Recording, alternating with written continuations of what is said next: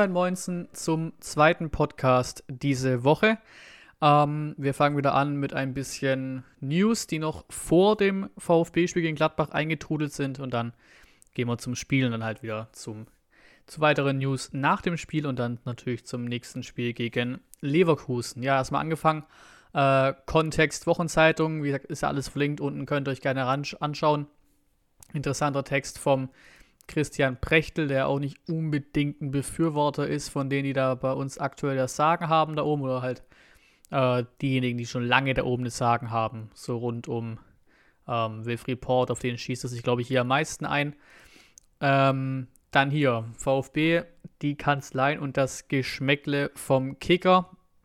Da kam jetzt dann raus, dass scheinbar, ja, der AG-Aufsichtsrat irgendwie Bock hat, ähm, die Kanzlei Kleis Lutz zu wählen, um irgendwie diese Datenaffäre noch weiter nach vorne zu bringen, quasi, oder halt mit den Ergebnissen weiter umzugehen. Ähm, wogegen Vogt was hat, was auch Sinn macht, da eben diese Kanzlei Gleis Lutz ähm, der Daimler AG sehr nahe ist und auch da früher schon irgendwelche Geschichten eher für sie bewertet hat. Deswegen wäre es natürlich was, was quasi dem Verein gut tun würde. Ne? Ähm, hat hier Sportstraf ein Sportstrafrechtler gesagt beim Kicker.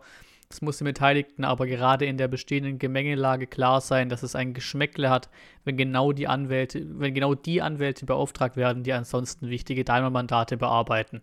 Und damit ist, glaube ich, zu dem Thema auch alles gesagt. Ähm, dann hier, One Football, Dortmund ist ein Top-Club, González Prinz beim BVB in Stellung. Ja, ne? auch wieder ein bisschen an der Nase oder ein bisschen, bisschen, bisschen arg nah rangeholt irgendwie, hat einfach nur gefragt, quasi, weil es ja Gerüchte gab zum BVB. Er hat gesagt, ja, nicht gesprochen mit denen, aber BVB ist ein Top-Club. So, mehr, mehr, mehr kam nicht. Was auch kam, ich würde die Chance, dass ich in der nächsten Saison noch in Stuttgart spiele, auf 50-50 beziffern. Auch interessant. Ist ja durchaus einer, der im Sommer sehr, sehr gut wechseln könnte. Ähm, hat aber glücklicherweise ja und frisch quasi einen Vertrag bis 2024 ohne Ausstiegsklausel. Heißt, da kannst du gut, gut Kohle mitmachen. Die schreiben hier von Schmerzgrenze zwischen 20 und 25 Millionen, was Quatsch ist. Also ich glaube, unter 30, unter 35 wirst du nicht wirklich abgeben, oder zumindest mal unter 30 nicht. Ähm, ist scheinbar beim BVB aber ein Kandidat, ähm, sollte Jaden Sancho wechseln. Worauf sie ja so ein bisschen vorbereiten, die Dortmunder. Dann auch sehr interessant. Aufklärung der Datenaffäre, Zeitungsverlag Weiblingen. Ja, der Landes- Datenschutzbeauftragte leitet ein Bußgeldverfahren gegen den VfB Stuttgart ein. Der gute Stefan Brink ist das, der hier sagt, die Datenschutzverstöße sind erheblich und veranlassen uns dazu, ein Bußgeldverfahren zu eröffnen. Ähm, geht, wie gesagt, um, rund um diese Datenschutzaffäre rund um die Berichte nun von ESECON und den ganzen, der ganzen Aufklärung drumherum. Und scheinbar, wie es ja die meisten schon erwartet haben und wie es ja von Beginn auch irgendwie klar war, ne, war ja die Grundlage also so, so krass dahinter gegangen wird, ähm, ist da auch wirklich was dahinter. Da steckt was dahinter und das ist jetzt tatsächlich so tief, dass äh, es schon um Bußgeldverfahren geht. War ja auch ein schöner Tweet dazu, Vogt diffamiert, Haken dran, ESICON blockiert, Haken dran und plötzlich kommt der Datenschutzbeauftragte des Landes ums Eck und zerlegt sie. Ähm, das Bußgeldverfahren ist keine gute Nachricht für den VfB, aber es könnte eigentlich dafür sorgen, dass im Laden mal vernünftig aufgeräumt wird. Ähm, das ist halt genau das. Er hat auch jemand reingeschickt. Wie gesagt, ich habe da rechtlich wirklich wenig Ahnung zu. Ähm, aber was die hier reingeschickt haben auf Twitter zum Beispiel, war jetzt hier ähm, bei Verstößen gegen die folgenden Bestimmungen werden im Einklang mit Absatz, Absatz 2 Geldbußen von bis zu 20 Millionen Euro oder im Fall eines Unternehmens von bis zu 4% seines gesamten weltweit erzielten Jahresumsatzes des vorangegangenen Geschäftsjahres verhängt je nachdem, welcher der Beträge höher ist. Also das können schon richtig, ja, das könnte schon ordentlich teuer werden. Das könnte schon wirklich ordentlich teuer werden. Was hier auch schön ist, auch ein kleiner Vergleich von der offiziellen VfB-Meldung. Eine lückenlose Aufklärung ist sowohl im Interesse der VfB-Mitglieder und Fans als auch im Eigeninteresse des VfB. Und dann ein Zitat hier aus eben, äh, was es? Diesmal ist die Stuttgarter Zeitung. Von einer Mauer des Schweigens sprechen sie und davon, dass es in der Führung nicht das geringste Interesse gebe, mögliche Verfehlungen der Vergangenheit aufzuklären, weder bei in Klammern Heim noch bei in Klammern Röttgermann und auch nicht bei äh, Schraft. Sehr schön, top, einfach geil. Einfach geil. Und diese Bombe wurde ja irgendwann rund um die Mittagszeit vorm Pokalspiel gedroppt, zu dem wir jetzt auch kommen wollen. Wir, ja, unsere Pokalreise ist vorbei. Ist sehr schade natürlich. Die Pokalreise ist jetzt aber vorbei. Wir haben 2 zu 1 gegen Gladbach verloren. Ähm, mit einer Aufstellung, die man auch so wählen kann. Ne? Die war ja mehr oder minder so zu erwarten. Die Davi, oder waren die Davi dabei? Ja, ne? Glaube ich keine Scheiße. Nee, Davi war dabei, genau. Der war wieder halt ein Ticken unerwartet vielleicht, aber ja, sonst war er zu erwarten. Auch dass Bredlo im Tor steht, der jetzt hier vom Kick halt auch eine glatte 5 bekommen hat, junger Vater.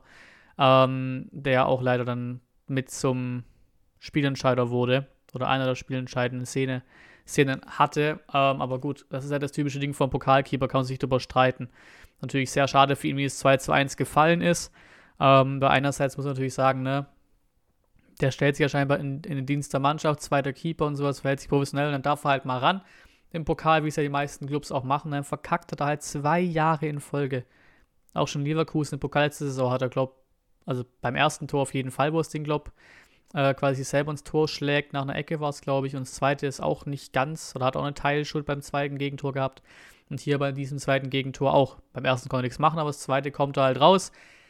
Das gute alte Sprichwort, wenn er rauskommt, muss er den Ball haben. Hat er halt nicht, weil er halt auch ausrutscht davor, rutscht weg, deswegen kommt er nicht recht, nicht schnell genug an den Ball. Sonst wäre er vielleicht vom Tempo tatsächlich auch noch vorm gegnerischen Spieler rangekommen, rutscht aber weg und dann tendiert er halt dazu, ähm, dass ihn Player überlupfen will, was er nicht will.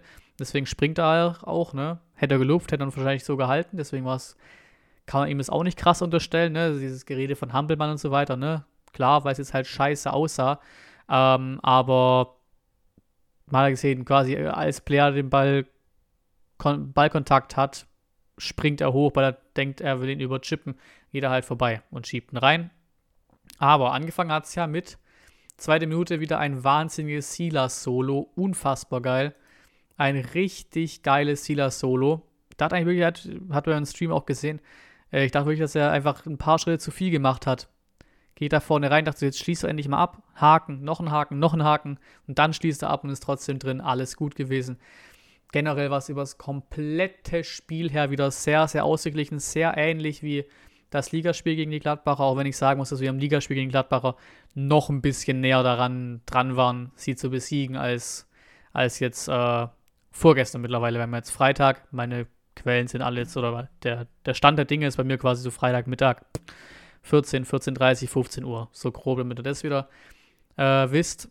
Und sonst das Spiel wieder komplett ausgeglichen, als hätte es auch verdient gehabt, in die Verlängerung zu gehen am Ende. Gladbach macht kurz vor der Halbzeit ähm, also kurz vor der Halbzeit haben wir erstmal ein Abseitstor, klare Geschichte, aber halt auch eine gute Chance ge gewesen dann, auch schon rausgespielt gewesen wäre das Ding. Die Davi jetzt gemacht nach Sosa Flanke oder Sosa scharfen Pass. Uh, und dann halt, ne, das war einfach eiskalt von, müsste glaube Tyram gewesen sein, war eiskalt. Was willst du halten? Keine Ahnung, was willst du groß verteidigen? Auch keine Ahnung. Vielleicht noch ein bisschen energischer drauf, aber macht den einen Schritt weg, zieht direkt ab, Pfosten drin, was willst du denn machen? Und direkt nach der Halbzeit halt diese Szene, die, die wir gerade schon, schon angesprochen habe, äh, mit, mit Bredlo und es 2 zu 1 und danach, ja, hat jetzt auch keine Weltchancen mehr, ne? Gladbach aber auch nicht. Und dann halt die Szene am Ende, wo er wahrscheinlich gerade äh, nachher gleich die, die meisten Tweets kommen werden, die ich rausgesucht habe zum Spiel. Ja, ich weiß nicht. Also, das ist ganz einfach kein Elfmeter, den du als Fußballfan haben willst.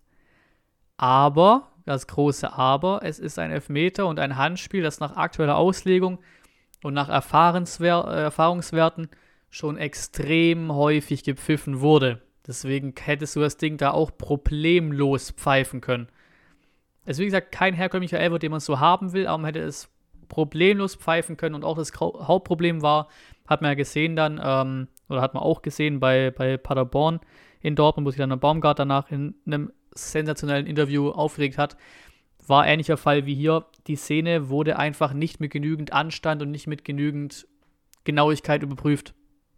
Diese Szene war nach fünf Sekunden war sie durch. Du hast eine Wiederholung gesehen im Fernseher, das war's. Du hast gefühlt nichts gesehen von dieser Szene. Wenn du später auf die Bilder schaust, dann fragst du echt, warum der sich nicht mal das angeschaut hat. Dann hat er weiterspielen lassen, dann war direkt danach gefühlt ja Abpfiff, ne? Da wurde einfach, die Szene wurde einfach gefühlt geskippt. Die wurde einfach geskippt. So, nee, kein Bock nochmal auf Diskussionen, das hatten wir jetzt schon im Ligaspiel. vor ein paar Wochen mit dem 2-2, mit dem Elfmeter und Kalajdzic der Szene. Kein Bock nochmal auf sowas. Äh, lassen wir bleiben. So, tschüss. Weiter geht's, weiter spielen, wir pfeifen hier ab. So kam es halt rüber. Also am Ende des Tages wäre es wieder ein gerechtes Unschieden gewesen, heißt für uns eine gerechte, äh, ein gerechtes Unentschieden äh, gewesen in Richtung Verlängerung, meine ich damit. Ist nicht passiert. Wir haben weiterhin jedes Pokalspiel, das wir gegen Gladbach bestritten haben, bisher verloren. Aber trotzdem, Leistung her, war das wieder komplett ordentlich. Wie gesagt, im, Pokal, im Ligaspiel waren wir nochmal besser. Und die Frage kann man natürlich auch dann wieder aufstellen, wenn man auch schon wieder von von unserer Champions League und sowas labert, ob man dann nicht da vielleicht auch den besten Kader reinstellt und dann halt Preto in dem Fall nicht aufstellt. Aber, ne, ist alles hätte, hätte, Fahrradkette. So, dann kommen wir zu den Tweets zum Spiel. Alles unter 50 Millionen bei Silas darf man nicht eingehen. Macht bitte nicht, den, nicht die gleichen Fehler wie die letzten 10 bis 15 Jahre, bin ich voll dabei. Dann hier kann schon der Blog, die Facebook-Seite, haben wir nochmal die Szene, ja, es rutscht halt gegen so der Ball hinten runter und dann klatscht er ihm leider voll gegen die Hand, die auch ein bisschen weg ist vom Körper. Wie gesagt, das war, für mich ist auch bei Handspiel immer die große Frage von, geht der Spieler aktiv mit der Hand zum Ball oder geht der Ball zum Spieler, ohne dass er was machen kann? Und hier geht er wieder zum Spieler, ohne dass er was machen kann.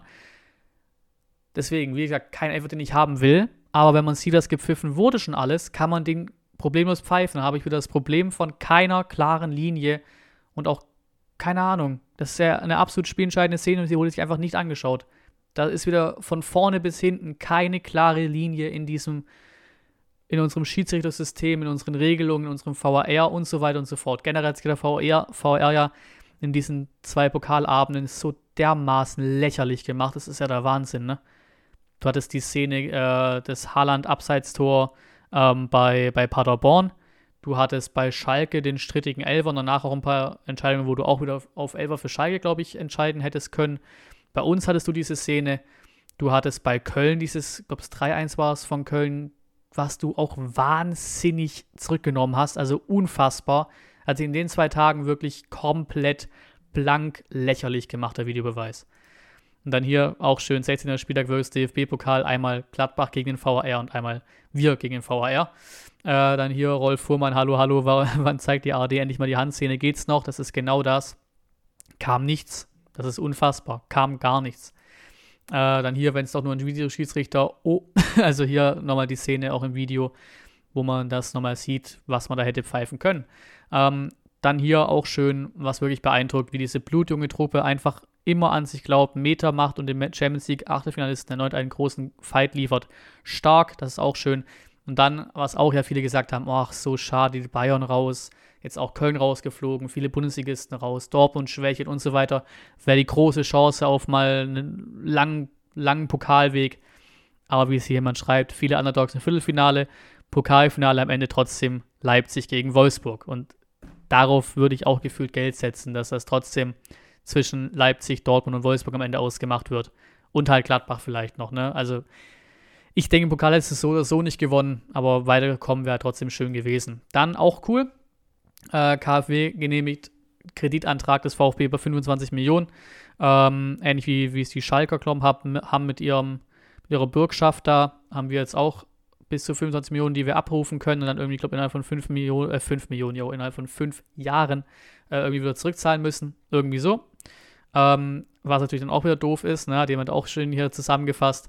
Äh, der VfB könnte damit ab sofort auf eine Kreditsumme von bis zu 25 Millionen Euro zurückgreifen. Ähm, und dann halt das nächste Bild, Datenaffäre, droht im VfB sogar bis zu 20 Millionen Euro. Und dieses geile Meme von Simpsons. Ist es? Nee, Simpsons habe ich davon. Ist das South Park? Wahrscheinlich South Park, ne? And it's gone. So geil, weil können sie wirklich direkt diesen KfW-Kredit in das Bußgeld wahrscheinlich reinzahlen, so wie es aussieht. Dann hier auch krass, wie gesagt, es gibt hier, gut, eine Wende ist jetzt nicht, aber es gibt, gibt hier schon Wende um Wende um Wende. Ähm, Verdacht des Geheimnisverrats. Vogt schaltet Staatsanwalt ein, ähm, weil er eben wahrscheinlich weiter ins Gefühl, dass da oben nicht dafür, nichts dafür getan wird, dass das alles genau aufgeklärt wird. Ähm, und dass halt da oben Leute ihren Arsch retten wollen. Und das, dem möchte er entgegengehen, auch mit der Aktion hier, ähm, Staatsanwaltschaft. Ähm, ja, wegen Verdacht des Geheimnisverrats. Das ist einfach wild, was hier passiert. Dann aber auch schöner Tweet dazu. Ähm, selten einen Menschen gesehen, der derart gnadenlos auch gegen sich selbst einen Auftrag erfüllt. Er wird nicht frei von Fehlern sein und auch nicht frei von Schuld an dem Zerwürfnis, aber meine Hochachtung vor, unseren vor unserem Präsidenten könnte nicht größer sein. Es ist ein sehr schöner Tweet, wie ich finde. Ähm, dann heute am Freitag wurde die nächste Bombe gedroppt. Es ist ein Spiegel Plus Artikel ähm, der aber von jemandem auf Facebook gepostet wurde, quasi kopiert wurde und auf Facebook gepostet wurde. Auf der Frage, ob man sowas, ja, ob sowas okay ist, aber gut, dass es halt dann jeder lesen kann. Könnt ihr euch selber auch durchlesen. Ähm, ist auf jeden Fall sehr, sehr lesenswert, weil da ist mal wieder eine absolute Bombe getroppt worden. Ähm, hier gibt es zum Glück ein paar Leute auf Twitter, die die wichtigsten Stellen quasi rausgenommen haben. Also kann ich mal die drei mit, mit so die drei wichtigsten Punkte ähm, angehen. Hier ESECON bemängelt in dem streng vertraulichen Papier, dass jetzt halt, dass es halt rausgekommen ist, ne, dass denen vorliegt, auf das es sich bezieht und äh, äh, was quasi deren Beleg ist, dass ähm, die Präsidiumsmitglieder, wie gesagt, ich lese jetzt hier von dem Spiegelartikel vor, äh, die Präsidiumsmitglieder Bernd Geiser und Rainer Mutschler, Zitat, zahlreiche, zahlreiche Versuche unternommen hätten, ESECONs Mandat zu beschneiden. Sie hätten damit, Zitat, erhebliche Verzögerungen des Untersuchungsablaufs verursacht. Nächster Punkt, der AG-Vorstand sowie das Präsidium, Vereinspräsidium ähm, nachhaltig Einfluss auf die Untersuchung genommen hätten. Unter den zahlreichen Beispielen, die Esegon auflistet, finden sich E-Mails, in denen Hitzesberger VfB-Mitarbeiter darüber informierte, dass sie sich der Befragung durch die Ermittler verweigern könnten. Und noch der dritte Punkt, eine unabhängige Aufarbeitung beim VfB nicht gewährleistet gewesen sein, denn in den Vereinsgremien säßen Personen, die, Zitat, direkt mit den zu untersuchenden Vorgängen in Verbindung stehen. Daher seien, Zitat, Glaubwürdigkeit und Verwertbarkeit der Untersuchungsergebnisse eingeschränkt. Puh, das ist einfach wirklich harter Tobak. Das ist einfach harter Tobak. Was auch dazu kam, kam auf einfach neue Geschichten von irgendeiner Manipulation in der Wahlabstimmung in Sachen Ausgliederung, was ja auch so das Hauptding von der Datenaffäre war, äh, Mitglieder dazu zu bringen, dass sie für die Ausgliederung stimmen. Und da gab es jetzt auch so Geschichten. Ähm, von wegen irgendwelche Augenzeugen. Es sind jetzt erstmal nur Vermutungen, ne? Das Zeug vom ESECOM-Bericht und sowas scheint der Beleg zu sein vom Spiegel, ähm, weil es ja irgendwie rausgekommen ist aus dem Verein. Ähm, aber das sind jetzt eher so Vermutungen, aber scheinbar gab es da auch Geschichten in die Richtung von äh, Abstimmungen und sowas. Vor allem in, in, den Ecken von Leuten, die eher vereinskritisch sind, äh, haben irgendwie nicht funktioniert in dieser Abstimmung rund um die ähm, Ausgliederung. Dann hier hat auch immer einer geschrieben, sehe das richtig, der VfB deckt deshalb seine Mitarbeiter im Datenskandal, weil die ausplappern könnten, dass die Ausgliederungsabstimmung hätte wiederholt werden müssen. Das ist jetzt natürlich auch eine, eine gewagte Frage quasi, aber ne, kommt aus dem Spiegeltext auch so ein bisschen raus. Sehe es schon kommen, Zwangsabstieg für den VfB und dadurch bleibt Schalke über die Relegation in der Bundesliga. Auch ganz wilde Prognose. Dann kommen wir jetzt aber bisschen mehr. Wie gesagt, lest euch das alles sehr, sehr gerne durch und auch sehr ruhig durch und guckt da wirklich alle Seiten an, die ihr finden könnt, um euch da gescheit eine Meinung bilden zu können. Ähm, kommen wir mal mehr zum Leverkusen-Spiel hier zum Schluss noch von dem Podcast. Wenn du als Trainer Bock hast, Twitter mit zwei Sätzen in Flammen aufgehen zu lassen, wie Matarazzo auf der PK gesagt, äh, Philipp Förster hat nach seiner Einwechslung gute und effektive Laufwege gehabt und auch gute Optionen nach vorne. Er ist sehr laufstark und ein guter Pressingspieler. Ich meine, er hat sie wirklich nicht schlecht geschlagen. Ne? Ich fand ihn ehrlich okay nach der Einwechslung gegen Gladbach. Aber natürlich, so, wir haben ja auch unser Philipp Förster Goat-Meme am Start. Also ist schon so ein kleines Meme geworden, auch im Verein. Und dann geht es gegen Bayer Leverkusen Samstag 15.30 Uhr. Stream natürlich auch am Start. Die Stream-Ankündigung ist ja auch schon online, bevor dieser Podcast online geht. Leverkusen sind Fünfter, rutschen aber immer weiter ab. Wir sind Zehnter. Wie viele Punkte trennen uns denn hier? Ähm, sieben. Ja, sieben Punkte trennen uns. Äh, wir sind ja weiterhin mit Auswärtstabelle und so weiter. Sind wir auf Platz 2 der Auswärtstabelle. Leverkusen ist auf Platz 9 der Heimtabelle. Ja, also auch nicht so stark, muss man sagen. Ähm, und generell läuft der Leverkusen gerade nicht so wirklich. Also die hatten den Sieg gegen BVB 2 zu 1 Heimsieg. Danach haben sie gegen Wolfsburg verloren, gegen Leipzig verloren. Und äh, im Pokal sind sie rausgeflogen gegen Essen. Ich meine, klar, es sind nochmal andere Hausnummern, ne? Äh, davor haben sie bei Union verloren, äh, bevor sie Dortmund besiegt haben. Keine Ahnung, die haben nicht so eine krass gute Phase. Wenn man so generell mal guckt, die letzten Spiele. Bayern verloren, Frankfurt verloren, das sind halt auch alles auch wirklich gute Mannschaften, ne? Bremen unentschieden zu Hause nur, dann Frankfurt besiegt äh, im Pokal. Ähm, dann raus, oder es müsste Pokal gewesen sein, oder? Ist relativ sicher, ja. Dann Union verloren, Dortmund gewonnen, Dann Leverkusen, Leipzig hat auch beides dicke Fische, beides 1-0 verloren und dann im Pokal gegen Essen rausgeflogen. Also es läuft nicht wirklich gut für Leverkusen, so gefühlt seitdem sie da in Richtung Herbstmeisterschaft geträumt hatten, ähm, vor der Mini, Mini, Mini Winterpause, äh, läuft es bei denen mal absolut nicht mehr. Überhaupt nicht mehr. Ähm, statistisch sind wir auch in Leverkusen, ja, ist nicht so ganz unser Ding, Leverkusen auswärts. Wenn man da statistisch mal drauf guckt. Klar, wir haben jetzt mal, mal wieder gewonnen gehabt. Ähm, 2018 ähm, im, äh, in unserer kranken Korridrückrunde. Das war auch, glaube ich, auch so ein Spiel, was wir halt so frech gewonnen haben. Ne? Wir hätten das so verlieren müssen eigentlich, aber wir haben es ganz frech gewonnen mit 1-0. Aber davor hat das, glaube ich, eine Weile gedauert, bis wir da mal gewonnen hatten in Leverkusen. Verloren im Pokal letztes, äh, letztes Jahr, dann verloren, dann halt der eine Sieg, dann verloren, verloren, verloren, verloren, unschieden, verloren, verloren und dann Auswärtssieg äh, 2009. Also Leverkusen ist an, an für sich kein gutes Terrain für uns, aber wer weiß, wir sind auswärts diese Saison ja extrem stark. Ähm, Leverkusen schwächelt gerade sehr, vor allem auch zu Hause. Ne? Die sind ja auch eher auswärts stark als zu Hause diese Saison. Ist ja wirklich sehr ähnlich. Ich meine, gut, wir sind in der Heimtabelle noch beschissener. Ne? Wir sind auf Platz 14 der Heimtabelle. Leverkusen immerhin auf Platz 9. Aber wir sind halt auf Platz 2 der Auswärtstabelle und Leverkusen auf Platz 3. Beide 17 Punkte aus 10 Auswärtsspielen geholt. Ähm, deswegen beides eher auswärts starke Teams. Deswegen würde ich auch mal sagen, Prognose, wie gesagt, haut da gerne rein. Schreibt mir generell alles, was euch zu diesem Podcast einfällt, zum VfB einfällt, aber halt vor allem die Prognosen und, so, und solche Geschichten. Ich werde da, glaube ich, auch mal eine Abstimmung machen. Ähm, Community-Abstimmung hat mir jemand im Stream vorgeschlagen gehabt, gestern. Ähm, Gaming-Stream mache ich, glaube echt mal. Prognose, quasi Sieg, und Niederlage, so nach dem Stil. Aber kann natürlich auch gerne in der Kommentare, in, in den Kommentaren noch so ein bisschen äh, begründet schreiben, was ihr glaubt, was passiert. Ich tippe einfach mal optimistisch, dass wir einen Punkt mitnehmen. Ein Sieg geht mir einen Ticken zu weit, weil Leverkusen immer noch eine gute Mannschaft, auch vom Kader her.